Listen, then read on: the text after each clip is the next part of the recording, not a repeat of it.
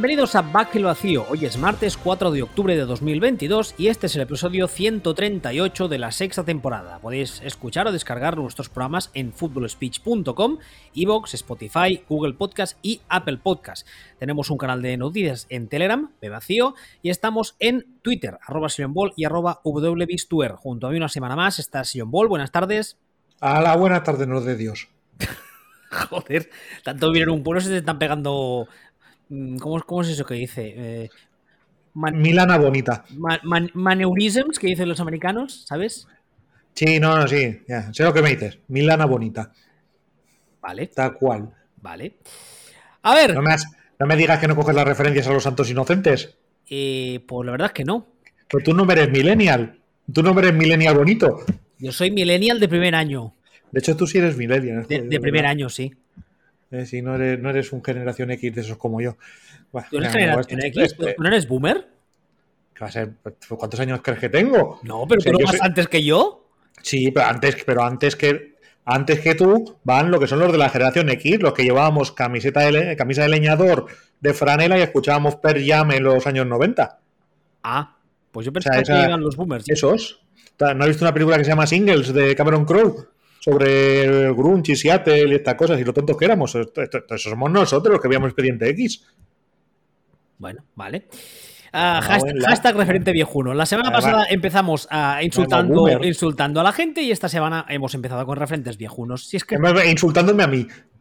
Hemos empezado insultándome a mí ahora mismo. Pues, llamándome, llamándome, boomer. Eres mi padre, por lo menos, y un chicle. Hostia, sí, sí que era un chicle. Además, sacaron gustos muy raros. Empezaron bien, pero luego se torcieron, ¿eh? Un chicle que comíamos en mi generación. Perdona, pero si yo he comido, boomers. Sí, sí yo he comido boomers. Mira, cuando tenías cuatro años. anda, anda, anda, millennial, tira. espero que luego pueda arreglarlo porque distorsionas que te cagas y luego cuando me bajo el archivo, voy a contar una confidencia, siempre se oye más bajo de lo que yo te oigo a ti ahora. Pero si no, pues bueno, la gente, bueno, pues ya, ya nos comentarán. Bien, yo esto también, y también hay que contarlo, hace eh, tres minutos antes de grabar he explicado, estoy en la posición perfecta para la grabación con respecto al micro, pero en cuanto empiece a insultar a la gente y mosquearme, me iré moviendo. ¿Y qué es lo que ha pasado más empezar? Que me llamo Boomer. Ya me estoy moviendo. Claro. Yo estaba convencido de que los boomers son los que le iban antes de, la, de los millennials, no sé por qué, pero da igual. Después de esta, de esta clase de, cosas, hablemos de fútbol, sí, eso, sí se tercia. A ver, el primer punto que he puesto en el guion de hoy es, yo, tú me has dicho, ha sido muy bueno porque hace nada antes de grabar me has dicho, me he mirado el guion, no estoy de acuerdo en prácticamente nada, así que cojonudo, pa'lante. Yo he puesto, ¿los Falcons y los Seahawks saben que están en reconstrucción o es que nos hemos perdido algo? A ver, para empezar, eh, en primer lugar, los Falcons ahora mismo están 2-2 primeros de la NFC Sur. Este fin de semana han ganado a los Cleveland Browns 23 a 20 y los Seahawks por su parte están 2-2 también primeros de la NFC Oeste y este fin de semana han ganado a los Detroit Lions 48-45.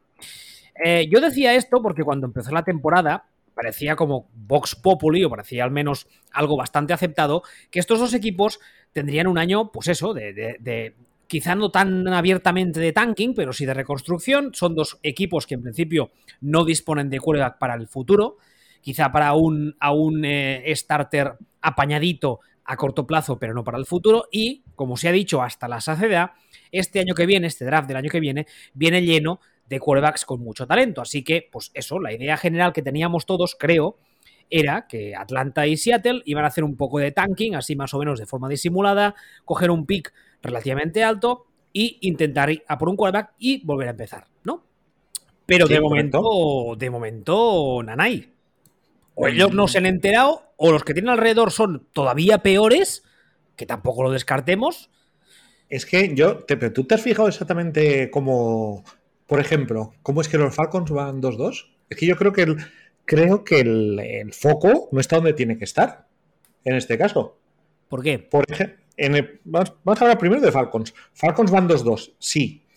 Eh, ¿A quién han ganado? Ya, bueno, a Seattle Y, a, Cleveland. bien, bien, bien. Empezaron, perdiendo New Orleans y, los Rams. Es, decir, eh, según por una cuestión de pura lógica y casi te diría que de matemática, en el Falcons Seahawks, uno de los dos tenía que ganar ese partido. O empatar. Ah, Hubo mucho. Ah, ah, pero, ah, pero el empate a cero es, es cuesta verlo. Pero es lógico que uno de los dos ganara, ganara ese partido. Y entonces pasamos al Falcons Browns. Y yo creo que el foco en ese partido no tiene que ponerse en Falcons. Eh, no, eh, evidentemente que no. Es un partido que, que pierde Cleveland más que ganarlo Atlanta. Eso, es- eso es pero, cierto. pero lo pierde mucho. O sea, de hecho, el partido de Mariota es el horror. En palabras del coronel Kurtz, el horror. O sea, es lo peor de lo peor de lo peor de lo peor. Y ganan el partido. O sea, lo que hay que plantearse aquí es, eh, bueno, pues un poco lo de siempre. Que los, los Browns, ¿qué? ¿Otra vez campeones de Europa? ¿Eh? ¿Qué? ¿Qué, qué pasa con Stravinsky? Qué, buen, qué bien, bien, ¿eh? Mira que sigue siendo un técnico cojonudo, Stravinsky. ¿Le han llamado Stravinsky? Sí, por supuesto. Por supuesto. Eh, Aunque a este no le llega la consagración en la primavera, ¿no? Eh, bueno, justamente he sacado una, creo que ha sido hoy que he sacado una noticia en el canal que hablaba de eso, porque claro, la gente ya les ha costado un poco, pero parece que empiezan a darse cuenta en el entorno, lo que vendría a ser el entorno de Cleveland, que quizá ese head coach mm, que no, que no acaba. Regulinchis. Sí, regulinchis, exacto. Bueno, la noticia, el titular de la noticia decía que parece ser que, bueno, que lo que son los medios locales de Cleveland, eh, la sensación que tienen es que el eh, the, the seat is warming, o sea, que no, no está en el hot seat, pero que está, está fin chup chup, ¿sabes? Está ahí a fuego lento y que la cosa ya empieza. Mucha gente que antes estaba a muerte con el proyecto y con el equipo, pues ahora que ya no. Ya no, porque, bueno, porque se han dado cuenta de que uno un poco lo que nosotros y más gente ha dicho estos últimos años, tienen una plantilla o han tenido una plantilla con mucho talento, tienen jugadores de muchísimo talento y han perdido partidos de forma inexplicable y hay tramos de la temporada pasada, por ejemplo, que juegan como el puto culo con perdón. Además, además, hay que añadir, y no es, no es baladí, el tema de, de Dishon Watson, que bueno, que cuando vuelva veremos, que esa es otra. Entonces, eh, Stefanski, claro, la, la, temporada pasada lo fácil era decir, no, es que Baker, Mayfield, el mal, ETA, el gluten, todo junto, pero ya está, lo hemos echado, no pasa nada, el año que viene todo bien. Y claro, empieza la temporada y bueno, bien, bien tampoco, ¿eh? Ya, ya, ya pues es un poco lo de siempre, pero ahora, ahora lo que diremos que también, perdona, un, es perdona, que nos falta el violador. Dime. Perdona, perdona que te corte, pero los Browns no es que estén jugando bien, pero aún así también están igual que estos dos. 2-2 y primeros de su división. Ya, pero es que unos, unos, unos se supone que tienen plantillón para aspirar a todo. Eso es cierto. Aunque falte el violador. Y los otros, mm, mm, no. Sencillamente, no. Y claro, eh, lo que pasa es que pues, eso, pues uno se encuentra en las circunstancias que uno se encuentra. Otro le dicen al, al head coach, le dicen, ¿sabes qué? Que eh, vamos a pasar de ti. A pasar de que no te vemos para que no tenemos para liderar la reconstrucción de este equipo aquí en Seattle, a partir de ahora. Y entonces el, entrenador, que este que era, que era como Robert Redford, era más Robert Redford ahora, o incluso Joe Biden, pues coge y dice, pues que no me apetece irme al asilo. Y resulta que él sí intenta ganar los partidos y de vez en cuando, pues en partidos de la basura, conseguirá algo, ¿no? Y, pero sobre todo, y hay una narrativa que no, en la que no se está incidiendo demasiado, que hemos hablado, he dicho lo de que jugó, Mariota jugó horrible. Que Gino Smith está jugando rollo MVP, tú. Ahí, ahí. Esa sí que no la vi venir, ¿eh? Yo, yo tampoco. ¿De dónde, ¿De dónde ha salido eso? Bueno, en un, eh... en un, equipo, en un equipo con Pete Carroll de entrenador. Y además, hay, hay, hay, teniendo en cuenta cómo está la situación también en Denver, hay un montón de memes estos días en los que dice que, que bueno, que el problema era Russell Wilson, que dices, a ver, hijo, hijo angelicos, dejad de pegamento. Pero bueno, eso Hombre, es... Visto, ya, pero, pero, pero ¿cómo explicamos? A ver, yo imagino que la forma de explicarlo es solo son cuatro jornadas. Pero aún así, ¿cómo, cómo? No, imagino, imagino que, el, que por lo que sea, Gino Smith, como tiene el talento que tiene, le están dando un sistema muy, muy, muy palmadito, o sea, todo muy, muy masticadito. Y pues se están juntando los astros y está saliendo bien. También leía esta semana que Gino Smith, por ejemplo, eh, dentro de la, de la, organización en Seattle, pues, pues que se le, se le, nota como muy contento y muy feliz porque dice que por fin le han dado una oportunidad. no sé hasta es verdad, pero bueno, no Ahora, eh, en este momento estoy con el dedo meñique en la boca como, como el doctor maligno. Ahora, sí me han dado una oportunidad, pero en cuanto llegue el próximo draft, si podemos, le drafteamos al sucesor. señor Maldonero. Yo, yo, supongo, supongo que en las próximas semanas se irá poniendo todo un poco en su sitio y veremos a un Gino Smith. No creo que pasemos de este nivel que hasta ahora al, al, desastre absoluto, pero sí creo que veremos algo más, más, más, más, más de media tabla, por así decirlo, más normalito, creo, vamos. Sí, más, más nivel. No pelear por bajar, pero tampoco meterse en Europa. Ciertamente. A mí lo que, lo que me, entre comillas, preocupa, no me preocupa porque ya, ya su futuro, o sea, su futuro, pero en, ambos casos, cada victoria que consiguen les aleja de los puestos que realmente importan, porque esto lo hemos dicho muchas veces, en el draft, especialmente cuando vas a, iniciar un nuevo proyecto y tal, todo lo que sea bajar del 6, 7, 8 ya te complica mucho las cosas. Y claro, eh, eh, hay muchas, muchas semanas que tengo la sensación, es, verdad que solo hemos visto cuatro, pero viendo los partidos de Atlanta, viendo los partidos de Seattle, es que se hablan con un cuchillo entre los dientes. Que luego igual la, cosa no lo sale, igual el rival que tienen delante se dispara en el pie, que oye, también es posible, pero ellos salen a matar y a comerse el césped. Y dices, es muy loable, ¿vale? Muy encomiable, pero, pero lo suyo sería perder un poquito. Insisto, en este caso. Insisto que ya, ya, ya, o sea, es su puto problema, es su business, pero es que estas dos victorias de esa semana, como consigan unas cuantas más y, quedan muchas semanas por delante, igual bajan del pick 3 al pick 6. Y te han jodido el cuerda que querías. Em, sí, pero claro. Y de nuevo, además, ¿para qué? Perdona, ¿para qué? ¿Para conseguir eso? ¿Conseguir cuatro cinco victorias? No, para conseguir que no despidan a Pete Carroll o conseguir que, en este caso, Arthur Smith, conseguir que seguir en la rueda de posibles entrenadores, incluso si, incluso si sale de Falcons, que se diga, pues no lo hizo tan mal en Falcons. Se le puede contratar para, para head coach o desde luego como, coordinador ofensivo. al final la gente trabaja o compite por su trabajo. Y ese son, si lo que quieres es hacer tanking, es el señor con corbata que está en la oficina el que tiene que poner palos en las ruedas. Y desde luego no, decir, oye, Antonio Flores, pierde, partidos, guiño, guiño. Yo jamás te diría que hicieras tanking, guiño, guiño. No, que ahora resulta que la liga les tiene manía a Miami. ¿No te has enterado? Que era. Sí, ya. Todos, todos los tenemos manía a Miami. Es una persecución judeo-masónica, hashtag referente viejuno, lo del judeo-masónico y el nodo sí que es un hashtag viejuno. Sí, ah, ha sonado como que ibas a ir a un pantano ahora mismo. Sí, tal cual. Una eh, sequía.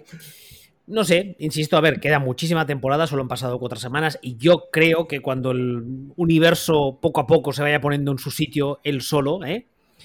Eh, esta gente acabará perdiendo partidos, pero bueno, es que lo que me sorprende sobre todo es el hecho de que de que, de que están, están, a ratos están jugando bastante mejor de lo que yo esperaba. Yo esperaba que fuesen ambos casos el desastre absoluto, el caos, y, ni tan mal. Ni tan mal, y sobre todo lo de Gino Smith, que a mí me tiene. no, no Gino Smith es, un absurdo. He flipado, he dicho, pero, pero, pero, pero, what is happening? What is the sorcery? ¿Sabes? What is, what is love? Baby don't hurt me, don't hurt me no more. Hashtag referente viejo no también. sí, sí, no sé. Y, aprovechando que hablamos de Seattle y de Gino Smith, que esta semana han jugado contra los Lions. Seattle, meca de los de la generación X, no de los boomers. Te ha dolido, ¿eh? ha, sido, sin maldad, ha sido un, error de, cálculo. Eh, hablando de Detroit, yo el, creo que fue el lunes o el martes hacía un tweet. Tengo la sensación de que son un equipo que pelea, que están bien entrenados, que van con su coach a muerte, que no es un equipo al que le falte talento como hemos visto otros casos otros años y aún así pierden partidos. Yo para mí sí que van cortísimos de talento. Yo creo que cortísimos no. Yo creo que sí. O sea, cortísimos, tísimos. De hecho, lo alucinante es que hayan estado jugando, estén jugando muy por encima de su, de su nivel de talento. Rápido, dime, los tres mejores jugadores de los Lions. Hutchinson, Goff y el Tyren, que no me acuerdo. Espera, eh, ¿te das cuenta que estás diciendo que no va corto y cortísimo de talento un equipo del cual has mencionado como su segundo mejor jugador a Jared Goff? Es que yo no creo que vayan cortísimos. O sea, Sí, yo- sí, que, que su segundo mejor jugador es Goff. A ver, que el, a ver, que el- sí, que sí. el valor más importante en el terreno de juego que tiene Goff es cuando va a verle su pareja.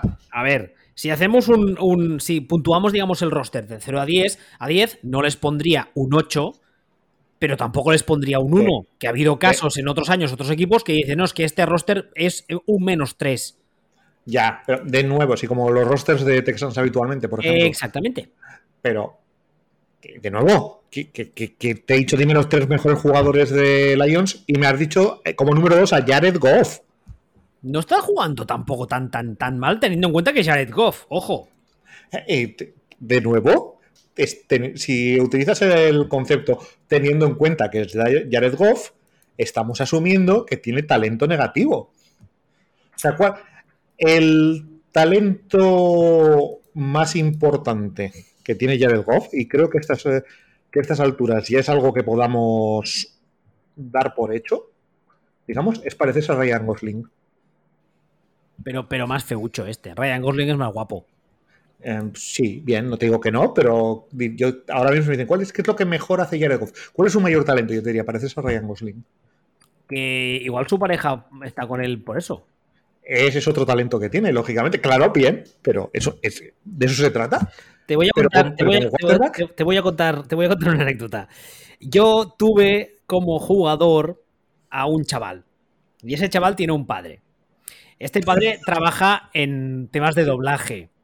Y ese padre era Einstein. No, ese padre trabaja en temas Era de, Winston Churchill. trabaja en temas sigue, de, sigue. trabaja en temas de doblaje y dobla actores famosos.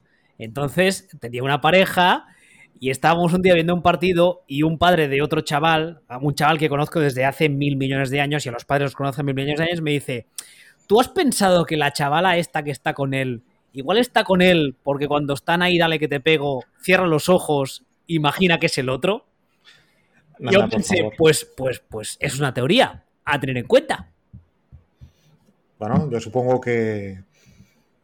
Es que me, Eh, me ha recordado a eso, no sé por qué. Sí, o sea, yo supongo que Ramón Lang ha construido toda una, una vida personal de relaciones en torno a, en torno a eso, pero me parece normal. En fin, ¿te parece que pasemos del tema del guion? ¿O quieres Sí. decir algo más de los Falcons y los Seahawks? No, no, no, realmente, eh, pues lo que estábamos diciendo, o sea, que, Hombre, esperemos que todo vuelva a la normalidad, ¿no? que está hasta cierto punto. O sea, yo sí que creo que, por decirlo ahora en serio, que sí que creo que, que en Seahawks es importante, que se está barajando mucho el cambio de entrenador para, para próximo ciclo, digamos, y que, y que Pete Carroll no quiere que lo cambien y que Pete Carroll realmente quiere ganar partidos y que creo que creo que Arthur Smith también él piensa o sabe que tiene que darlo todo. Lo que pasa que eh, son dos, dos escenarios diferentes en el sentido de que para mí, mi, mi opinión sobre ellos es que Arthur Smith es un tío que como head coach va cortísimo de talento y Pete Carroll es un tío que como head coach está anticuadísimo. Que no es lo ser. mismo. Puede ser. Porque en su día Pete Carroll era considerado o es considerado uno de los gurús de la 4-3. Y yo creo que, igual como coordinador, que evidentemente no querrá volver a ser coordinador, creo, pero como coordinador defensivo, igual te podría hacer cosas todavía bien. Pero Arthur Smith, como head coach, lo veo cortísimo de talento porque como coordinador tampoco me parecía nada del otro jueves. Bueno, no lo sé. Pero bueno. A ver, venga, lo siguiente. La disfuncionalidad de los Colts es mucho mayor de lo que presuponíamos. Esta semana los Colts han, ah, han vuelto a perder contra los Titans, 24 a 17. eh, van 1-2-1, van terceros de la AFC Sur. Y solo van terceros porque en su división están unos que se llaman Texans, si no, ni eso.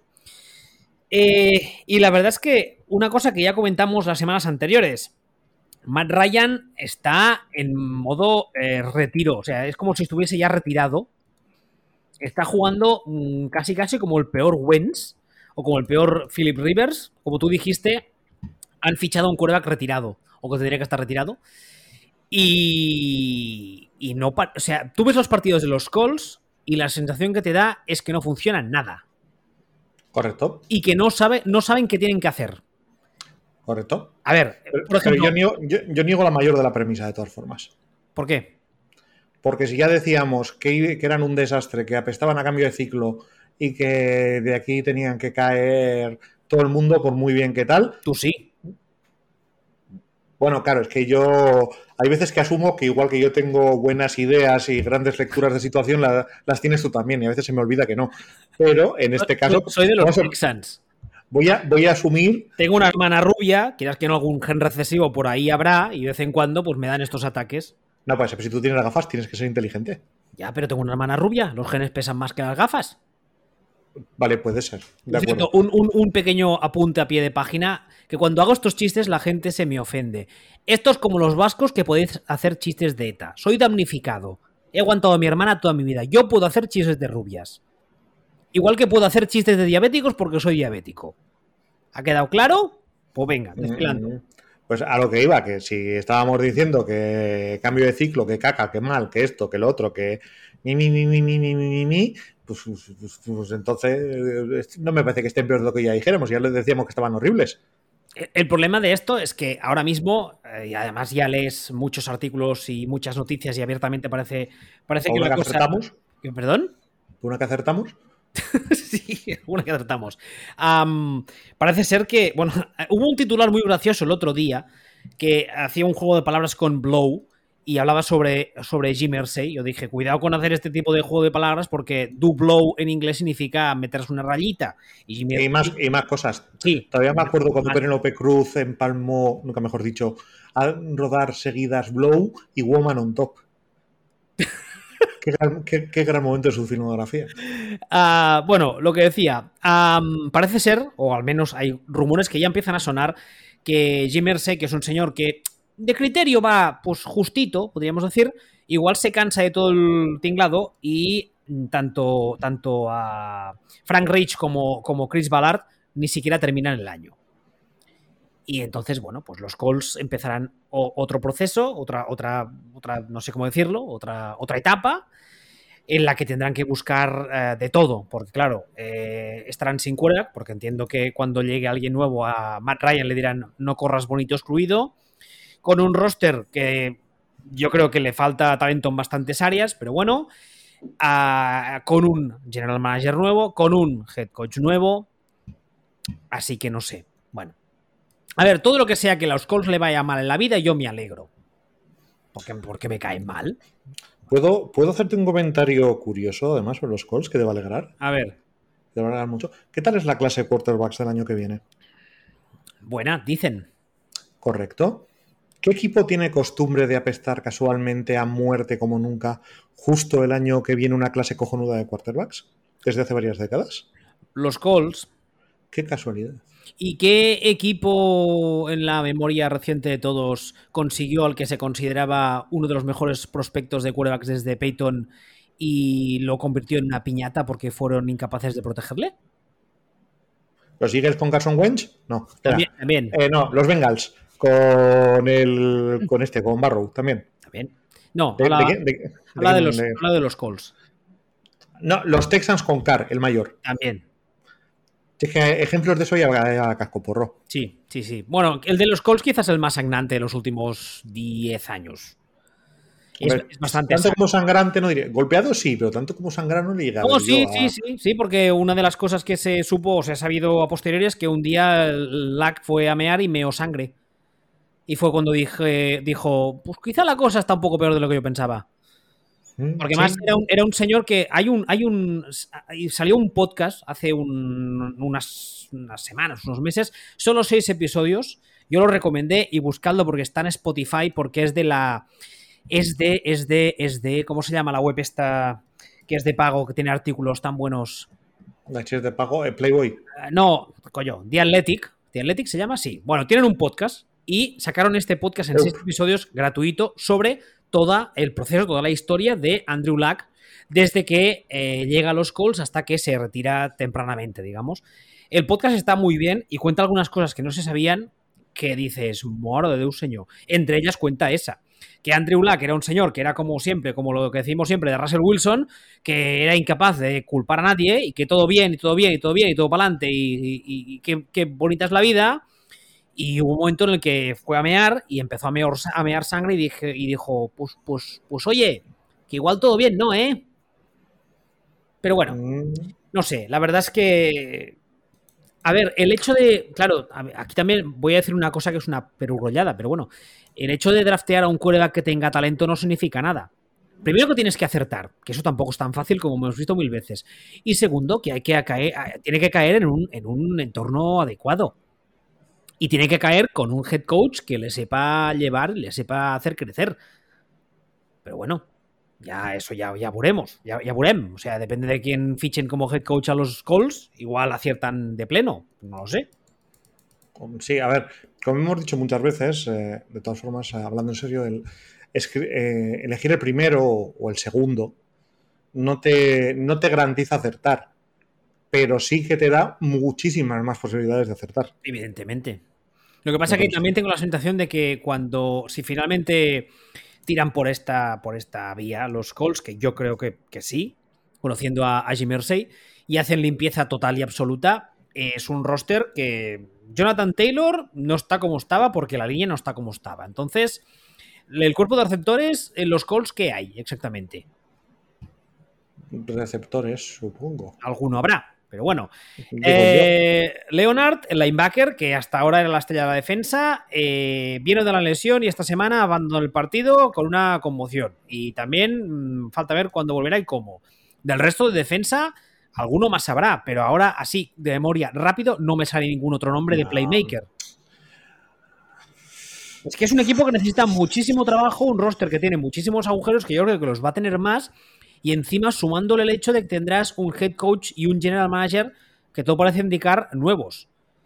Sí, a ver, pero que es normal. Es, un, es un roster que, lo normal es que llegue alguien y diga, es que el roster no mola. Em, hola, señor general manager, esto es culpa tuya.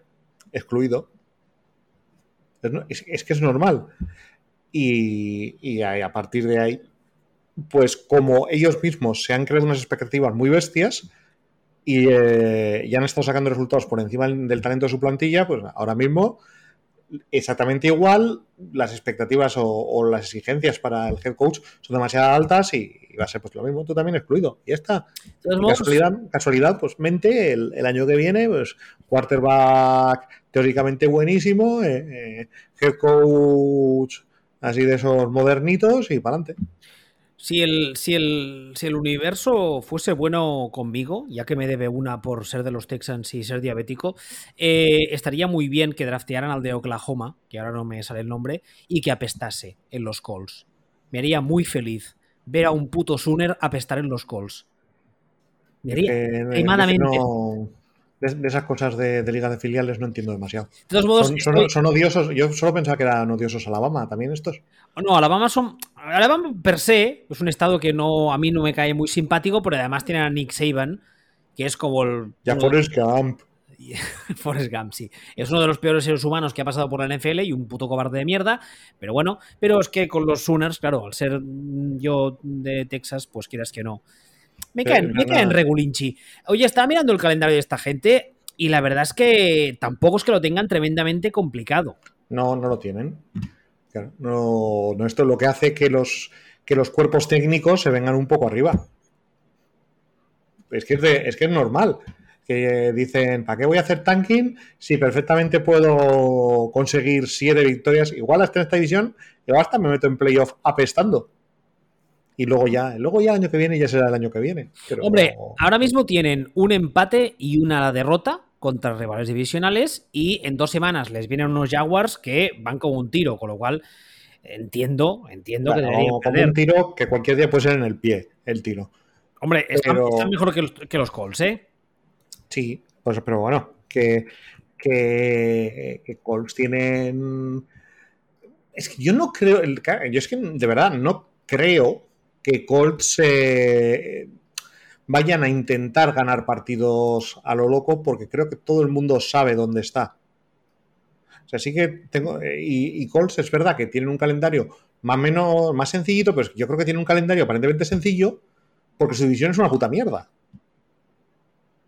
Entonces, eso hace que su división, que, el calendario parezca, oye, pues, pues, pues, pues, pues pero en una división en la que tienes dos equipos que parece que a lo mejor son un poco menos malos, ya has perdido con los dos un partido. Con cada uno. Entonces, una cosa es que esta división te puedas meter en playoff ganando siete partidos, casi te descuidas. Pues que a lo mejor hay otros dos que tienen muchísimas más posibilidades de ganar ocho. Y a ti ganar siete partidos solo te sirve para escoger el 14 y no, y no aspirar a nada. no sé. ¿Quieres decir algo más de los Colts o pasamos al siguiente? Em, no, realmente, realmente no. Ya. Eso. Ya, si todo lo que tenía que decir malo de ellos ya lo he dicho semanas anteriores. Es que, es que insultar a la gente por insultar, incluso a mí me da pereza.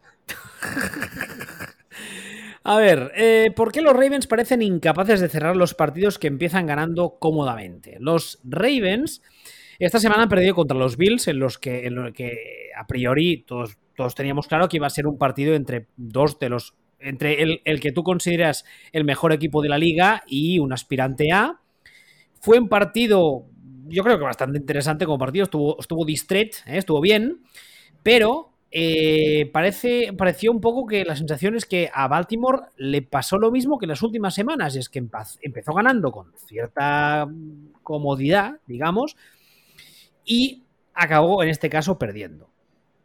Entonces dices, ¿qué está pasando? Porque esto no es la primera semana que les pasa. Les pasó exactamente lo mismo contra Miami. Con New England les pareció algo parecido, lo que pasa que New England también ¿Cómo está? Exactamente, déjalos correr y acabaron ganando los Ravens. Pero van tres semanas seguidas que la, la, película se repite. Y en teoría esta gente son uno de los, a priori cuando empezó la temporada, era uno de los aspirantes al anillo, meterse en playoff, quizá la Super Bowl, etcétera, etcétera. Eh, Lamar está a nivel MVP, está jugando excelentemente bien, pero el resto de equipo parece que no, que no, que él va en sexta y el resto de equipo va en segunda. Entonces dices, ¿qué está pasando aquí? ¿Es un problema de roster? ¿Es un problema de coordinadores? ¿Es un problema de Harbaugh? ¿Qué? Yo creo, yo creo que no hay problema. ¿Tú crees que no? Yo creo que no. Entonces, ¿cómo explicas el hecho de que empiecen ganando en algunas semanas de forma abultada y luego acaben pidiendo la hora? Acaban ganando. Hombre. O sea, es, eh, quiero decir, eh, dices, es que van solo 2-2. Bueno, vamos a ver, vamos a ver. Han perdido contra unos Dolphins pre-escándalos. o sea, antes de irse, antes de que el ruido externo se volviera loco, estaban jugando maravillosamente bien. Y han perdido contra el que, ya digo yo, que me parece el mejor equipo de la liga. y bueno, y luego y a Patriots les ganaron por más de una anotación y a Jets les ganaron por más de dos anotaciones. No sé, quiero decir, mm, que te remonte Dolphins jugando muy bien, me parece que te puede pasar. Que te, que te remonte Bills, me parece que te puede pasar. Que te remonte Patriots, no, no ha pasado. De hecho, han perdido, has ganado por 11 puntos. No sé, no, me, no, no veo que haya una sensación aquí o que haya, una, realidad. Me parece un muy buen equipo y solo hay que ver hasta qué punto si son capaces de, ajustar a ser un grandísimo equipo capaz de ganarlo todo o se quedan solo en un muy buen equipo. No sé. en este caso ya sabéis que siempre hablamos del calendario, en este caso tienen un resto de calendario hasta el bye, no el resto entero. Todavía les quedan cinco semanas hasta el bye, pero tienen unos rivales que son, bueno, en líneas generales creo que bastante asequibles. Esta semana tienen sin... Sí, bueno, hasta el Valle dices tú. A mí me parece que un calendario. Es que esa división es puñetera. Es que hasta los malos son tocapelotas en esa división. Sí, sí, lo decía porque habitualmente se dice que en la semana de bye muchas veces el cuerpo técnico es cuando tiene una semana extra y lo usa para hacer ajustes durante la temporada, lo cual es más complicado de hacer porque cuando empieza la temporada eh, los tiempos eh, de entreno semanales se reducen, etcétera. Entonces, cuando viene el bye es cuando se aplican los ajustes. Y justamente a esta gente el bye les cae prácticamente en medio de la temporada. Y antes de llegar al bye, tienen estos cinco partidos, que yo creo que el más complicado ahora mismo sería el de los Bengals, que es la semana que viene, y ya veremos. Y luego los vienen Giants, Browns, Bucks y Saints. Con lo cual. Y después Panthers. Y después Jaguars. Sí, bastante. quiero decir, yo creo que la, preocupación tendría que venir si llegan. Es que la semana que viene pueden pelear con Bengals, me parecería razonablemente lógico, normal, un rival divisional, que, aunque no creo que sea el super equipado que me vendían el año pasado, ni de palo, es un equipo que te puede ganar. Pero, por ejemplo, si se plantan contra Giants, si pierden con Giants, ahí eso sí es un problema. O si pierden contra Saints, o si pierden contra Panthers. Eh, no los partidos de, de bueno, más o menos eh, los ganas, pero, pero puedes tener un año de esos que pierdes todos los partidos razonablemente igualados. si te pones a perder contra equipos, no sé, como si hubieran perdido contra Jets o hubieran perdido contra Patriots el otro día. hay, hay cosas que hay cosas que serían preocupantes, pero de momento relax, como dijo el filósofo hippie Aaron Rodgers. Filósofo hippie. Sí, el filósofo hippie Aaron Rodgers, citando a Frankie Goes to Hollywood. Bueno, pues nada, igual son, igual son sensaciones mías, ya te digo. Yo las cuatro semanas que les he visto tengo la sensación de que empiezan eso, empiezan como un tiro, luego como que se deshinchan muy rápido, pero igual soy yo. No, pues no, normal. A veces es. Si la cosa es eso, es que al final no es que no les hayan remontado, es que les han, es que han ganado los partidos bien y que te remonte un, un equipo que está jugando muy muy bien, pues son cosas que pueden pasar. Venga, va, que hablamos de los tuyos. El siguiente punto del guion. Packers, Packers ganarán la división sin jugar nada y en playoff a la primera para casa. ¿Estás de acuerdo en esta afirmación? No tengo ni idea. Coño, vale. ¿No tengo? No, pues porque eh, de momento Packers son los mismos Packers que el año pasado. Es decir, empezar dando pena, entre otras cosas, porque da la sensación de que, de que no han hecho pretemporada o Rogers no ha hecho pretemporada está todo el, mundo, todo el mundo sin ajustar y de todo. Y luego poco a poco ir arrancando. Este año, ¿arrancarán o no? Lo veremos. De momento están 3-1 y líderes de la NFC Norte. Que bueno, eh, tienen una victoria y una derrota contra rivales divisionales. Eh, rivales divisionales, además, que no es que las cosas pinten tampoco muy bien, en el caso de Vikings ni en el caso de los Bears. El otro rival divisional que les queda es, ah, ah, Lions. es Lions contra el que juegan dentro de unas cuantas semanas. Antes hablábamos de ellos, son un equipo que, bueno, que tú crees que tienen, tú crees que tienen menos talento del que yo creo que tienen, pero bueno. Correcto. Ah, hombre, ya te digo, la sensación, hasta lo que hemos visto hasta ahora mismo, es que cuando cojan rodaje, los Packers deberían meterse en playoff, pero al mismo tiempo tengo la sensación de que cuando los pilla un equipo un poco serio, les dirán, tú bonito, ven, pim pam pum, pa' tu puta casa, a comer queso veremos. Entre otras cosas, porque yo te preguntaría qué es un equipo serio ahora mismo en la NFC. En la NFC, pocos. O sea, pocos. De hecho, te diría cuál, quién, uno. A ver, vemos. Vaya, vamos a mirar porque la NFC, eh, la NFC tenemos. A ver, Dallas, New York, ya Eagles eh, y Washington. Eh, Eagles depende cómo tengan el día. Eagles, Eagles todavía no han no, se han puesto a prueba de ninguna forma, ni manera, ni nada, ni no sabemos nada. Ah, y desde pues luego el quarterback no se ha puesto a prueba en invierno. Luego tenemos Atlanta, Carolina, New Orleans y Tampa Bay, que la verdad es que ninguno de los cuatro los veo ahora mismo para nada. Y luego tenemos Arizona, Rams, Niners y Seattle. Eh, no, tampoco, tampoco. tampoco. Nada, nada, Como, me puedes decir Rams, si acaso, y te voy a decir, em, bueno, ya veremos en todo caso. O sea, quiero decir. Sí, ahora, hablemos de Rams también. O sea, ahora mismo no hay esta sensación de cuidado, cuidado equipazo, no, no parece que lo haya en el NFC. Y, veremos. es que esto es largo y la hoja de ruta de Packers yo creo que es calcada a la que tuvieron el año pasado. Y el año pasado, al final, pues te diría que era uno de los dos, tres mejores equipos de la liga y que no, y que no se llegó hasta el final pues por, detallitos. Pero el año pasado era, era un poco el año al final. rendían, de, rendían de maravilla. Y con el calendario que tienen, que dices, a ver, uh, pues uh, los tres próximos partidos son Giants, Jets y Commanders. Y con eso de repente puedes poner huevos pero a poco que no pongas huevos, te plantas 6-1.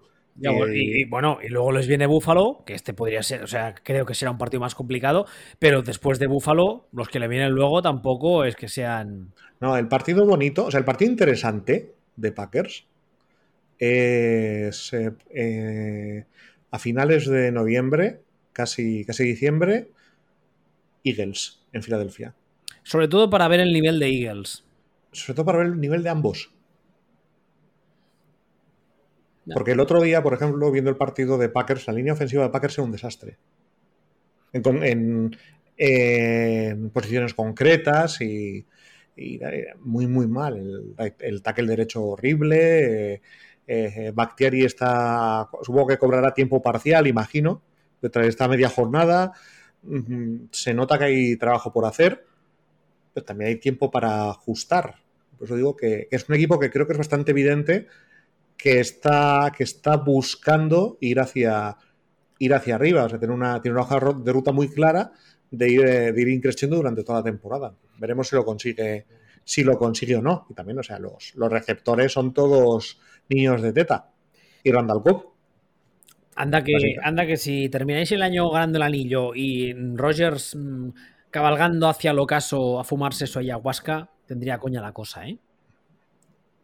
Yo, evidentemente yo lo firmaba, pero, pero bueno, un poco, yo creo que un poco esa es la, esa es la intención, o hacia eso, hacia eso va, va el asunto, pero hay, hay, muchos condicionales, como digo, está el que los que los receptores se hagan con la categoría, los receptores nuevos. Eh, de hecho, la sensación es que cada semana eh, gente como Romeo Dabs pues, pues va mejor, va, va cuajando en un, en un receptor nivel NFL creíble y, poco a poco va enchutando, pues la línea, eso, la línea eh, tiene que, tiene que arreglarse, eh, a ver, hay que ver qué pasa con la defensa, que, que Regulinchis, pero como creo que es un tema buscado, no, no, no me preocupa tanto o no hago los análisis tanto pensando en ahora como pensando que, que están intentando llegar a tope eh, para cuando sea playoff, casi asumiendo que se van a meter por defecto. Hombre, tal y como está la división ahora mismo, mm, yo no veo un escenario donde, a no ser que haya lesiones de importancia, accidentes incontrolables, no veo a los Packers no siendo líderes de división. podrían serlo. Hay cosas que pasan, pero parece. Los partidos hay que jugarlos, pero me parece complicado. 11 contra 11, fútbol de fútbol. Sí, los partidos duran 90 minutos y al final gana Alemania. Ah, a ver, eh, acá antes había hace un momento los Rams. Los Rams, los Rams, eh, están de resaca del Super Bowl. ¿Qué, narices les pasa a los Rams? Porque la temporada pasada, eh, como tú dices siempre, fueron con el codo por fuera la ventanilla como los taxistas y, y fue un poco en plan, hola, ¿qué tal? Somos los más mejores del mundo mundial y llevan un inicio de temporada que, bueno, ahora mismo están 2-2, primeros de su división, eso es cierto, porque es que el resto de división tampoco se esté para tirar, para echar cohetes. Pero eh, esta semana, bueno, esta semana, hace apenas unas horas, han perdido contra los Niners 24 a 9 en un partido en que los Niners les han corrido a placer y les han pasado por encima.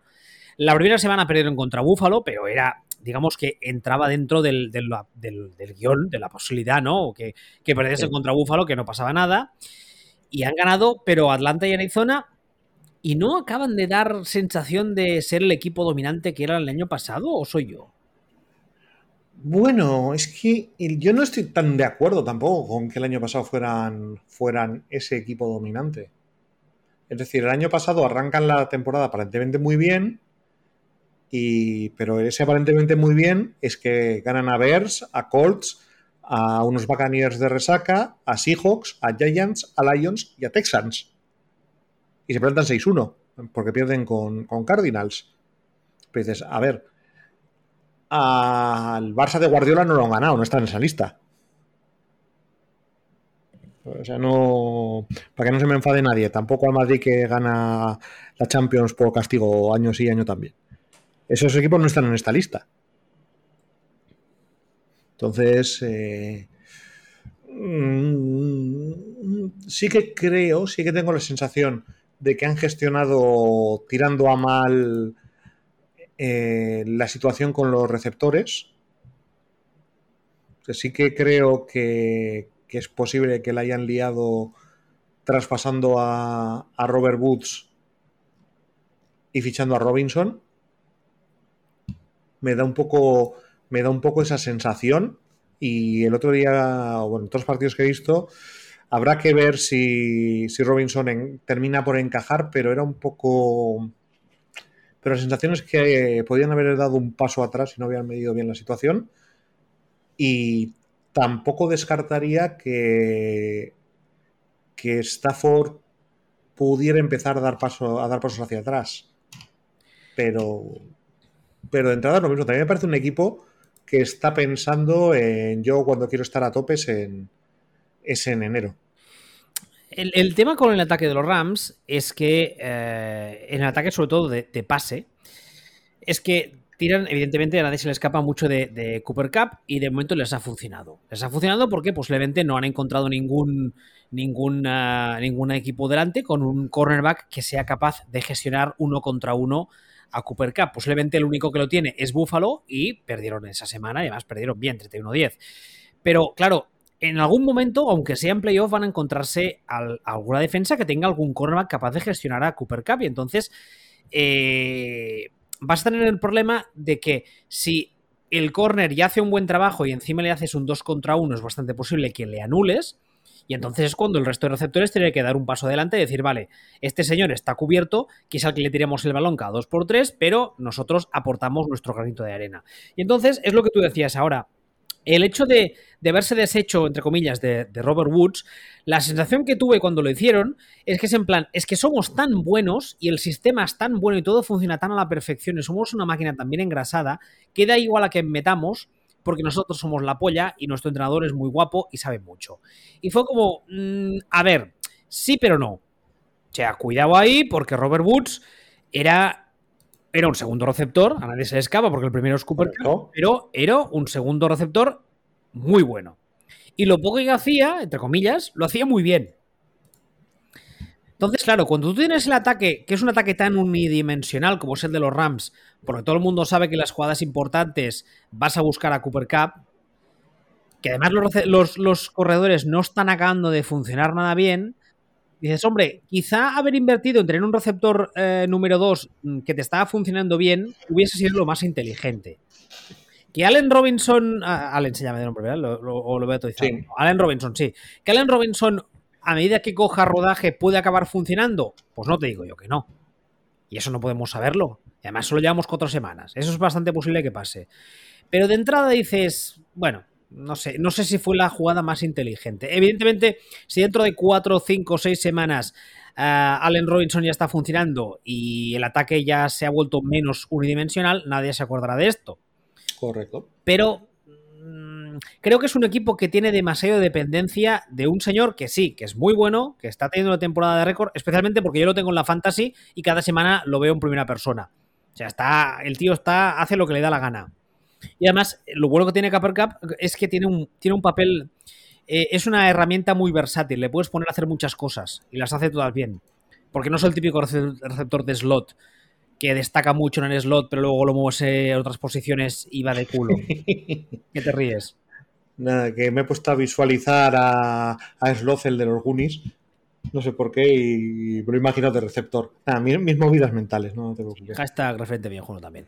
Ah, pero bueno, no sé, ya veremos. Eh, es lo que decimos todo el rato y es verdad, es todavía muy temprano. Y con la tontería, pese a que llevan dos derrotas, aún así van primeros de su división. Y el único problema que le veo es que una de las derrotas es contra, contra el equipo que podría disputarles la división, que son los Niners. Sí, pero yo creo que ellos lo que piensan o asumen es un poco al estilo de Packers, como decíamos, que se van a meter por defecto en playoff. Ya bueno, pero bueno, sí, claro, es que la NFC, aunque no ganen su división, el NFC es, complicado que no se metan en. O sea, que quiero decir, claro, es que ahora mismo también esto, esto es un cambio de paradigma que ha habido desde hace un par de años, es que eh, entra un equipo más, entra, entra, entra como quien dice la mitad de los equipos entran. Entran eh, los cuatro ganadores y, tres, como si fueran las Olimpiadas. Entran los cuatro ganadores de las series y tres más por tiempos. Es, para un equipo, para un buen equipo, y más cuando ellos miran alrededor y dicen, es que en mi división eh, Seahawks no, no, y, Cardinals van hacia atrás. El, la este está como está. La norte, pues lo veo, está como está. La sur, eh, ¿qué me estás contando? De si, no, si están Buccaneers y justo, justo nadie más. vamos a entrar casi por defecto. Oye, la, semana que viene, que juegan contra Dallas, ¿tú les ves perdiendo? ¿Con, ¿A quién? ¿A Rams? Sí. De cada 10 partidos, uno. Sí, ¿eh? Lo tienes tan claro. Sí, o sea, pueden perder, pero... Sí, evidentemente, por poder pueden, pero lo ves tan claro. Que, que son superiores Rams a Cowboys. Sí. Extremadamente. Pero, pero lo dicho, siendo un equipo que se está rodando, siendo tal, siendo cual, pues no sé, de uno de cada cinco, uno de cada diez, eh, lo, pueden, lo pueden perder. Y eso no quiere decir, no querrá decir nada realmente. Es que no sé por qué me da el pálpito que podríamos ver que Rams pierdan contra Dallas y que sea un poco horror, pánico y tal. Terror en el hipermercado, horror en el automarino, ¿no? ¿Eh? No, tampoco, nada, nada. Eh, A veces suelta referentes tan viejunos que ni los pillo. Casi mejor. En este, en este caso, yo es que yo creo que Son McVeigh está tan por, tan por encima del bien sí, y del mal. Sí, sí, sí, no, más que por encima del bien y del mal, por encima de McCarthy. Bueno, eso también, pero quiero decir. Bueno, a ver, que, igual yo estaría por encima de McCarthy, tampoco tiene mucho mérito, pero bueno.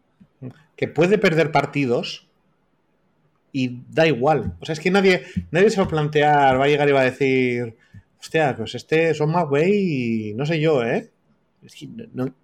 Y creo que está completamente fuera no es que esté seguro, está, está, está a otro nivel, no. Eh, cero discutible. O sea, yo creo que está a un nivel de indiscutible que en la NFL lo tiene Belichick como mucho. Bueno, bueno, ¿eh?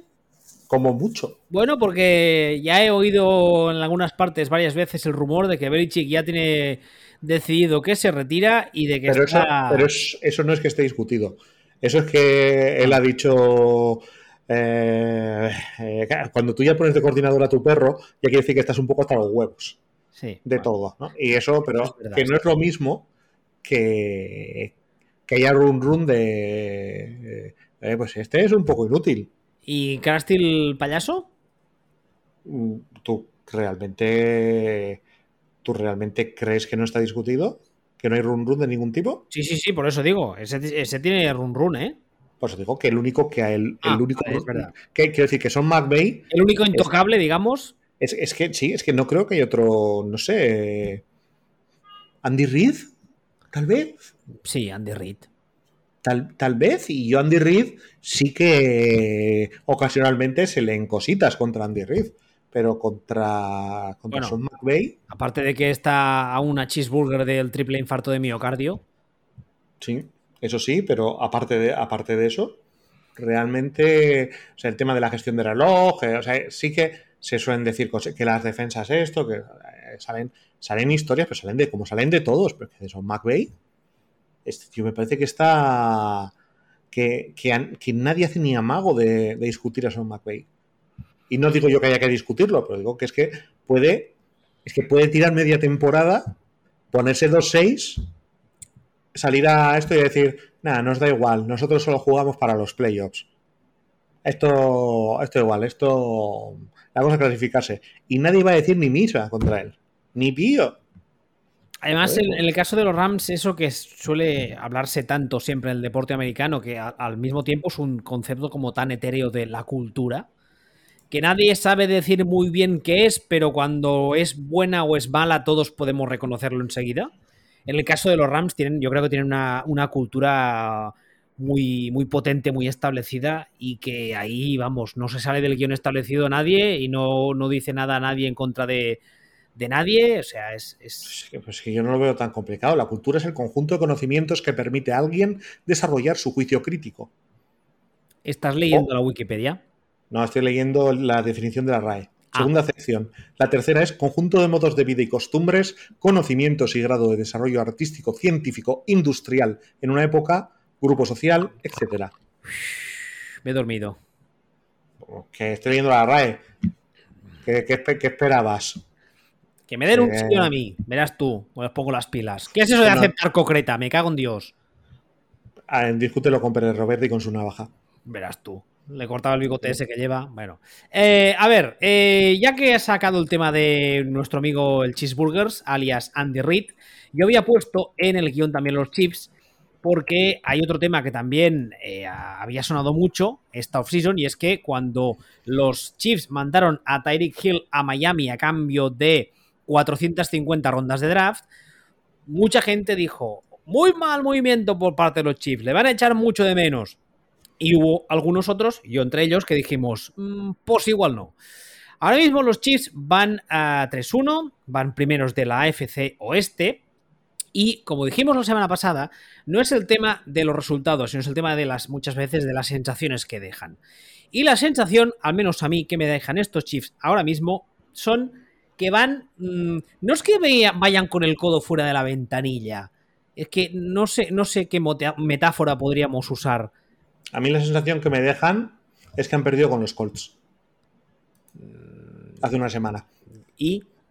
Que absolutamente cualquier otra cosa queda difuminada en el análisis con un foco gigantesco encima de han perdido con los Colts.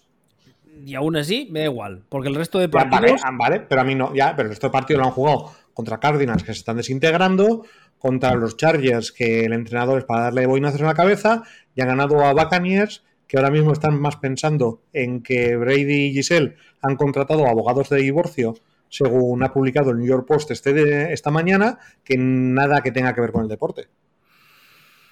Yo la sensación que tengo es que el, el, el, día de los calls salieron un poco en plan, pues eso, en plan, bueno, esto trámite, pim pam pum y ya está. Y en cambio, en el caso de los otros tres, quizá de forma errónea, hicieron un, juicio a priori en plan, ojo que este equipo nos puede dar problemas, cuando yo no creo que sea el caso, pero bueno, y salieron a dar el 110%. En el caso de los Colts no fue así y pues sonó la pauta. Pero vamos, a mí me parece que estos chips están, lo que tú un poco decías ahora de los Rams, que están en plan, bueno, esto nos da igual, primero porque nos vamos a meter en, playoff ya casi por defecto, porque nuestra división está como está. Segundo, porque el calendario que tienen no es extremadamente complicado. Y tercero, porque lo que nos interesa ahora es ir rodando, ir cogiendo, ir cogiendo forma y cuando llegue playoff, que es lo que nos interesa, entonces ya hablaremos. Yo en este caso no lo veo. Yo le veo más pinta de ser un equipo que da señales de ser un equipo que pone huevos y de ser un equipo que el día que se cruza con alguien que le puede tocar las narices un poco a su ataque, gripa. Hombre, lo veremos pronto, ¿eh? Porque esta semana le toca a Las Vegas, pero la semana siguiente le toca a Búfalo. Sí. Y ese puede ser un partido que acabe con puntuación de, baloncesto de los años 70. Puede acabar 137-114. Es un partido que yo creo que nos dirá mucho de los dos y nos dirá mucho por, extensión del resto de liga, ¿eh? Creo que nos va a decir más sobre Chips. Eh, cualquier otro partido, que se te diría. Eh, especialmente el partido contra Niners puede ser interesante de ver, tanto para saber qué es la defensa de Niners de verdad, como para saber que, ver qué pasa con el, con el ataque de Chips. Y me parece más interesante ver qué pasa contra, contra equipos eh, toca narices, contra equipos toca pelotas, contra equipos como, como Titans, por ejemplo. En el caso de los, de los eh, Niners, yo creo que lo que es muy interesante para ver desde la órbita de los Chiefs es cómo les corren, si les corren y cómo les paran. Porque es un equipo San Francisco no solo que corra bien, sino que corre de forma, entre comillas, creativa. No corre siempre del mismo modo, no corre siempre. Por ejemplo, en el caso de los Titans, tú piensas en los Titans y piensas en carrera de poder por el centro 9 de cada 10. Entonces, si consigues parar eso, que es un sí muy gordo, Mm, les tienes ya mm, casi parados del todo. En el caso de los Niners es diferente. Usan muchos sistemas de bloqueo. Además, ya sabemos todos que los bloqueos de la casa Shanahan son complicadetes. Corren por dentro, corren por fuera, corren con varios jugadores, hay rivers. Entonces, si consiguen parar eso, eh, bueno, veremos. Mi, opinión de la defensa de los, de los Chiefs cambiará. Y luego, en lo que tú decías, que además Hoy también ha salido la noticia que uh, Demeco Ryans, que es el coordinador de los Niners, que llevan el cargo, creo que son dos años, si llega o primero, no me acuerdo. dos años. Ah, ya está sonando como head coach porque está haciendo una gran labor y tal. Yo creo que se dan un poco de prisa, pero bueno, sobre todo después del partido de esta madrugada que han ganado a los Rams, está la gente en plan, wow, es que hemos ganado los Rams, qué gran defensa, la mejor defensa del mundo. Vos ha salido a decir que, vamos, que esta defensa puede parar a todo el mundo. Y dices, bueno, a ver, veremos. Y el día de los Chiefs, precisamente, es un día perfecto para ver si esta defensa es tanto como nos dicen, o si ante un ataque de estos de fuegos artificiales va más perdida que un pulpo en un garaje, ¿no? Correcto. Pero, correcto, correcto. No, correcto, correctísimo, pues lo digo. No sé, la verdad es que esta semana eh, el partido de Las Vegas yo creo que va a ser un puro trámite, creo, creo, vamos, para los Chiefs. Y, me apetece poco. O sea, yo creo que este podríamos dejarlo y que pasen ya al siguiente de los Bills, que será el que tendrá más mandanga. Pero bueno. Mm, no lo sé. Hay, algo en. Hay algo en Riders que no dejo de tener la, sensación de que de que hay una posibilidad real de que en algún momento hagan clic hacia arriba. De que sea entrenador nuevo, con filosofía de ataque nueva, completamente diferente, hace jugadores nuevos y que estén todavía ajustando. No, no lo descarto. No lo, no lo, descarto. Están, yo esperaba que, hubieran, que estuvieran funcionando ya, ya mejor. Y la verdad es que están tirando muy mal y Josh McDaniels. Eh, no tengo la mejor opinión de Josh McDaniels como, como head coach, pero creo que esa posibilidad existe. No sé. Ah, hombre, el hecho de que, de que por segunda, sí, segunda vez eh, hubiese sido un fracaso absoluto el hecho de contratar a McDaniels como head coach ya sería, sería épico. Que la en realidad, sería la tercera. Hombre, no, sería la segunda. Sería la tercera. No, el, tercer, fracaso. En la no, porque no es el tercer fracaso Josh McDaniels, sino la tercera vez que es un fracaso contratar a Josh McDaniels. Ya, pero es que la segunda no se dio, no se, no se llegó ni a dar. sí. Fue head coach de, los Colts 12 horas. Correcto, fue un fracaso contratar a Josh McDaniels. Yo ahí difiero, pero vamos. Vale, pues la tercera vez.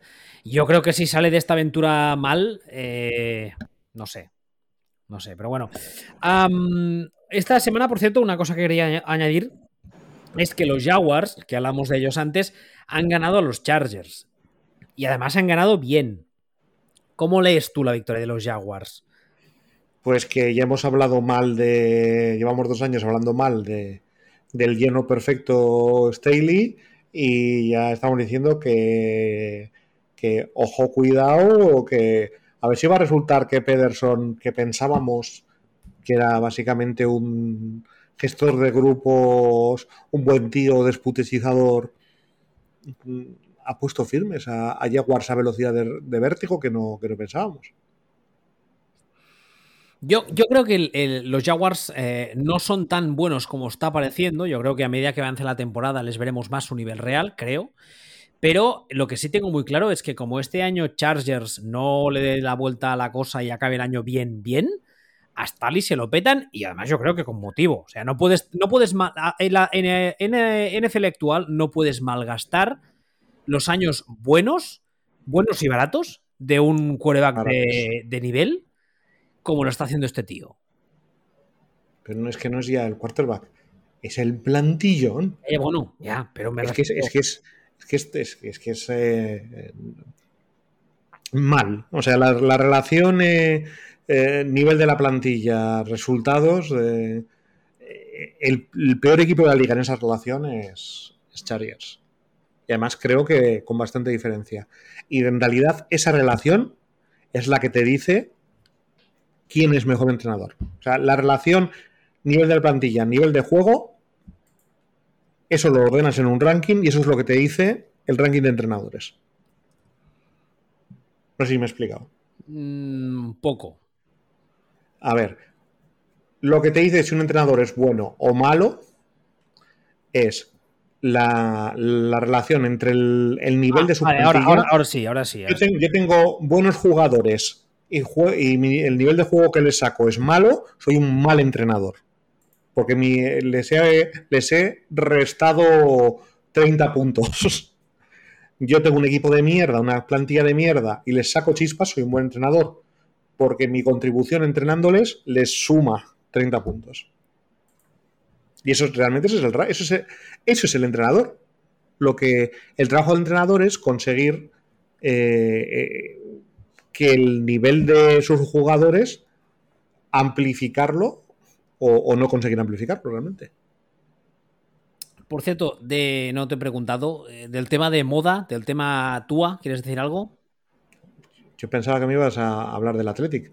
Pues eh, del tema Tua, pues te diría dos cosas. Una, que no soy. Que, que, yo los temas de daños cerebrales no los controlo mucho. También diría que a esto de si anda, anda como un pato, ahora anda como un pato y pues sea un pato y que tú, tú, tú, tú, que me hace recordar a los Hanson cada vez que digo su nombre, mm, era un pato el otro día. O sea, ese, hombre, hombre, a ver, un pato. Era un señor saliendo de un after a las 5 de la mañana. Era un pato, en este caso. o sea, anda, como un pato, nunca mejor dicho. Eh, anda como un pato, nada como un pato, huele como un pato, pero un pato. Perdona, perdona, me estoy liando. Eso fue hace dos semanas. La semana pasada aparecía Tony LeBlanc en Torrente. Bien, pero bueno, ya nos entendemos lo que quiere decir. Es que, no sé. Mm, no, no, no entiendo muy bien qué está pasando, más allá de que tiene toda la pinta de que eh, Dolphins o alguien afín a Dolphins o alguien que tenía en ese momento autoridad cercano a Dolphins ha, hecho una lectura de situación pésima y ha, ha sacado a jugar a un tío que, que parece muy difícil defender que no que no no tuviera una conmoción. Es que te lo, digo porque, porque, justamente la semana pasada creo que fue, lo anterior, dijimos, hostia, parece que los Dolphins por fin han encontrado un head coach bien, por fin han hecho limpieza, que sí, que estamos esperando dos qué pasará con el tema de, Ross y cuando pase eso veremos cómo reacciona el equipo, pero parece que por fin han estado haciendo bien las cosas, han encontrado gente. Es que es, es, que es acojonante, porque además precisamente lo dijimos. Eh, Dolphins está yendo bien, esto, lo otro, tal y está el owner y todo lo que nace de, ese, de, esa raíz que va a estar podrido y la va a liar en algún momento, tiene toda la pinta, eh, algo pasará. Joder, es que no sé, ni, 48 horas. Sí, sí, o sea, oye, por pedirte los números de la lotería, ¿eh? eh pero una cosa de, o sea, que al final es un poco el motivo por el que unas franquicias están bien llevadas y otras están mal llevadas. Unas son, son franquicias serias y otras no. Eh, hay, franquicias que a lo mejor les cuesta la de Dios acertar en algún tema deportivo porque te puede pasar, pero sabes que por lo menos no se van a meter en la mierda por temas por temas extradeportivos y acaban volviendo a estar arriba o más menos en la zona media. O sea, son franquicias que van chutando, ¿no? Y que el otro día, digo, el otro día pensaba esto mismo sobre, sobre Steelers, que pueden fallar, pueden acertar, pueden pero, pero no hacen cosas que digas la madre que nos parió. ¿no? Aunque, aunque en lo deportivo no acierten y cometan errores a casco porro, incluso muchos seguidos. Y sin embargo hay franquicias que hacen cosas indefendibles en lo, en lo extradeportivo que les acaba arrastrando lo deportivo. Entonces, eh, y pensaba precisamente pues, en, estas cosas que pasan en Dolphins, en las cosas que pasan en Browns, en, hay, franquicias que, de, que, es que son los tal. Y al final piensas, claro, no es la franquicia, es el owner, es, son los gestores de la franquicia. No, lo que, decíamos antes de la cultura.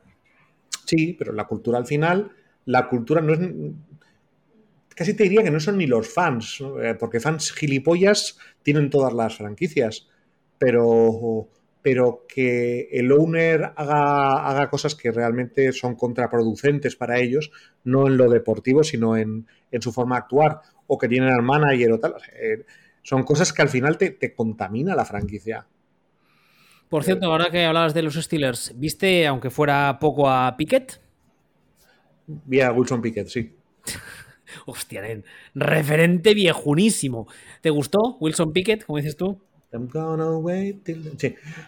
Bueno, mm, sí, podríamos decir que me pareció menos verde de lo que yo pensaba que iba a estar. Mira, me pasó lo mismo. Y, me, me parece, es decir, me parece que está verde, pero me parece que que apuntó cositas y está menos verde de, Yo tengo la sensación de que eh, podemos estar ante un caso de un jugador que crezca muy rápido durante la temporada. Lo cual, en el caso de un quarterback y un quarterback novato, no suele ser lo habitual. Yo creo que podemos estar ante el caso de un jugador que estaba jugando contra los Jets. Pero los Jets ahora son buenos, dicen. A ver, A, no lo son. B, el partido de Pickett fue horrible. O sea, todos estos son hechos. Los Jets no son un buen equipo. El partido de Pickett fue horrible. Eh, partiendo de estos dos hechos, para que se nos baje un poco el globo, otra cosa que era un hecho era, sabíamos que Kenny Pickett estaba verde, pero, pero verde como el hijo secreto de Shrek y Gamora. O sea, verde, pero verdísimo. Y aún, y aún así, la sensación era, bueno, eh, ha jugado horrible, pero, mm, pero oye, a lo mejor aquí hay un quarterback, no para mañana, o no para dentro de dos semanas, pero para el año que viene, o dentro de un año y medio, igual hay un quarterback de verdad. De momento, Tomlin ya ha dicho que se queda como titular y que, y que para adelante con él, lo cual me parece muy sensato. Esta semana le viene Buffalo. A mí no me lo parece. ¿No te parece? que... siento. Que no, que no me parece nada sensato. ¿Y volverías a poner a Trubisky? A mí me parece que Steelers no van absolutamente a ninguna parte. Pues a ninguna parte. Con más motivo. bien, precisamente. Me parece que Steelers no. Quiero decir, ahora mismo podemos analizarlo diciendo, bueno, pero es que ahora estamos aquí. Vale. Me parece una cagada de dimensiones. Eh, de dimensiones divertidas, como decía Paco Pil, haber fichado a Trubisky.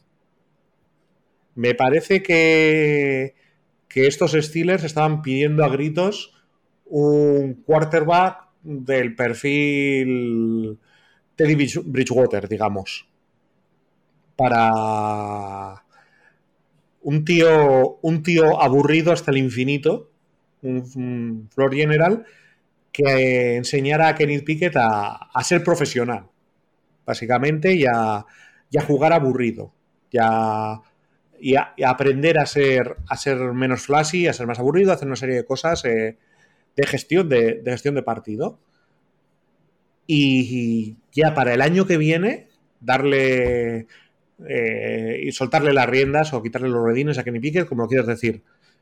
Desde el momento en el que tú has contratado a un tío como que qué, cojones le va a enseñar a nadie, en ningún, al respecto de nada, mm, es, lo que te coloca en esta situación en la que dices, bueno, pues es que para esto pongo a Kenny Pickett realmente, ¿no? Pero en realidad yo no creo que Kenny Pickett eh, esté para jugar, ni lo ideal para él sea jugar ahora. Sino que lo ideal habría sido tenerle un año llevando carpetas, la, carpeta al quarterback titular. Mira que yo no soy muy fan de normal de meter al, al quarterback novato a jugar enseguida y tal, pero en esta ocasión no me parece mal del todo. ¿Por qué? No sé, porque tengo la sensación de que, de que Pittsburgh sabe perfectamente que no va a ninguna parte Además, se le rompió Watt, estará todavía unas semanas de baja y yo creo que son conscientes de que ahora mismo no están para ganarle a prácticamente nadie. Y yo creo que han visto lo que tenían con Trubisky, que sí que es verdad lo que tú dices, que a priori mm, lo podíamos saber todos, pero bueno, han visto lo que tienen, el ataque no acaba de funcionar y han pensado que era un buen momento para meter al novato y que se fogueó con acción de juego real. No me parece del todo mal. A mí me cuesta mucho. Eh ver en una franquicia como, como Steelers a su entorno, a sus eh, aficionados, a todo lo que se gira alrededor de ellos, en una jornada, después de una jornada 3, en una jornada 4, diciendo no vamos a ninguna parte. vamos a tirar la temporada total poniendo a Kenny Pickett. O sea, más bien creo que es un caso de Trubisky es una mierda, vamos a poner al otro. Que de decir, de que de asumir no vamos a ninguna parte. No sé, ya veremos. O sea, ya lo dijo, ya lo dijo el doctor Foreman. Eh, necesitábamos una chispa. Es verdad. Busca, ya han buscado una chispa. Es verdad. Ah, es lupus. Pues bueno, pues, a ver, va, te voy a hacer lo que sé que no te gusta a ti, pero a mí me hace mucha gracia. El test de Rorschach este que hacemos. Te suelto los partidos la semana que viene y me dices alguna barbaridad que te pase por la cabeza, lo cual no es complicado porque se te pasan barbaridades. No me pasan barbaridades, sí. Pero si acierto más que tú. Eso es verdad. No es difícil tampoco. Tampoco te vengas arriba. Eso es verdad. Indianapolis Colts, Denver Broncos. Denver por eliminación. New York Giants, Green Bay Packers. Si Packers no ganan esto, tienen un problema más gordo de lo que parece. Pittsburgh Steelers, Buffalo Bills.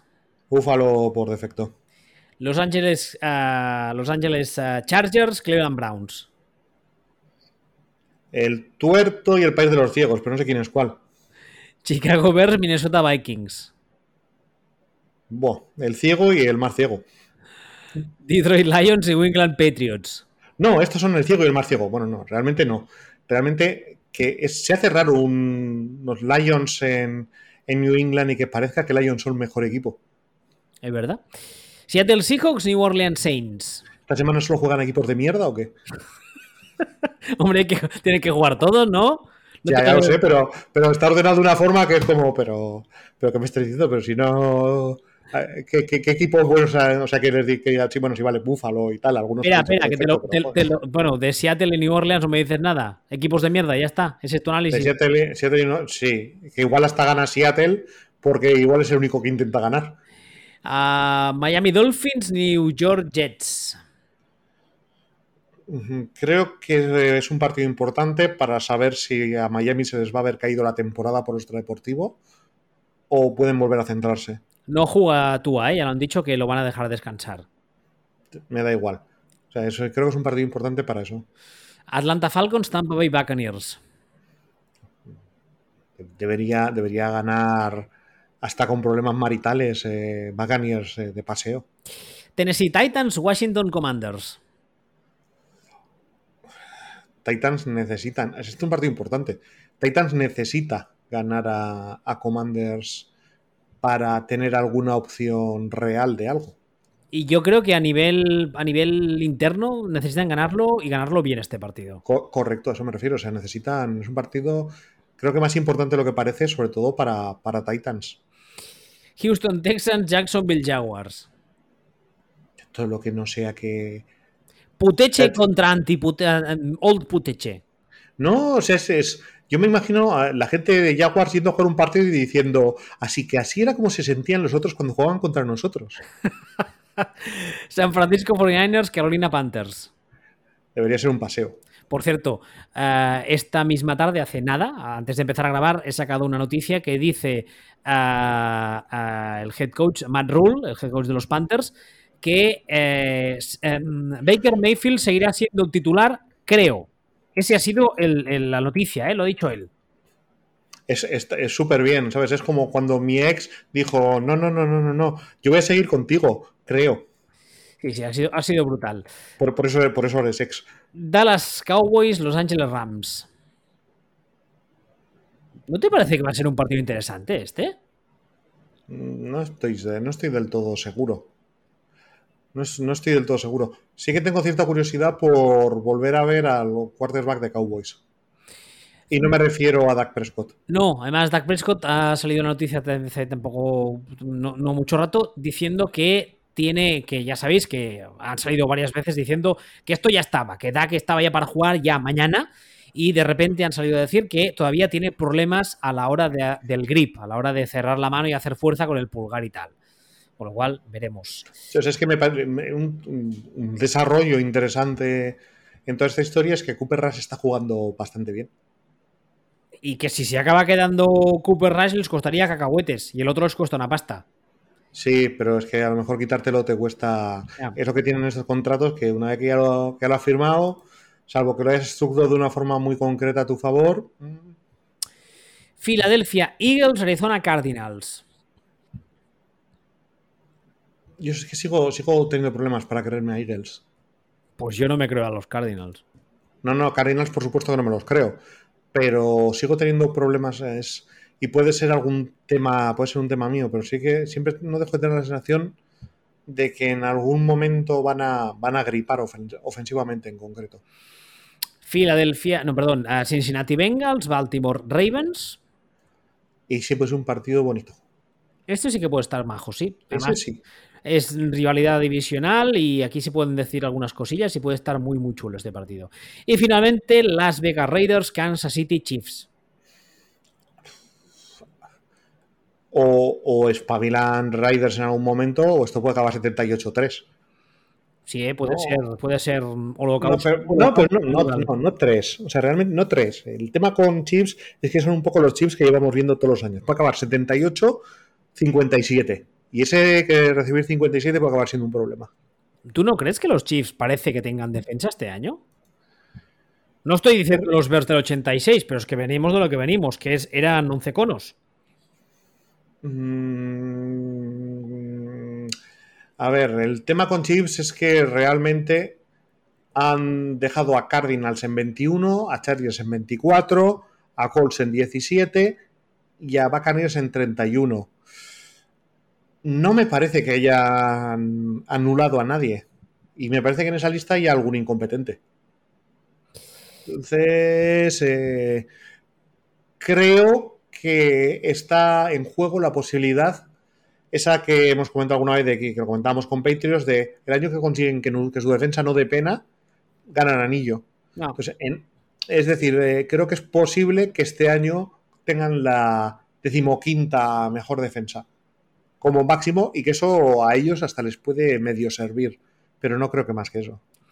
Por cierto, eh, era, era, era, era Sherlock Holmes el que le pegaba la absenta, ¿no? En las novelas. ¿Lo digo bien? Eh, heroína. No, al opio, al opio, al opio, Lo digo porque esta semana eh, va a Londres nuestro amigo Ayahuascas. Pero no va, no va a pegar a nada de eso, ni toca el violín, ni hace cosas de esas de que hacía Sherlock Holmes. Bueno, ya, bueno, yo solo lo digo. ¿Te imaginas a Rogers tocando el violín? Yo me lo puedo imaginar tocando un ukelele con una, con una corona de, flores hawaianas, eh, mientras está completamente tirado ahí con una camiseta con el símbolo de, la paz y cosas de estas, y, un, gorro de papel de plata, o sea, cosas típicas de, de Rogers, pero, pero más que eso, eso es, yo eso me imagino ese tipo de cosas tan normales. En fin, ¿algo más que añadir de esta jornada de la siguiente? ¿O de Rogers? Eh, de Rogers podría, podría, seguir ad nauseam. Podríamos estar aquí cuatro horas seguidas haciendo un podcast especial de Rogers. No hace falta. No, no, fabulando sobre, sobre cómo es la vida de Rogers como secundario de Hawaii 5-0. hasta, hasta el infinito y más allá. Sí, sí, la verdad es que sí. Bueno, eh, ya sabéis, footballspeech.com, las plataformas habituales de consumo de podcast y Twitter, arroba el y arroba Hasta la semana que viene. Hasta luego.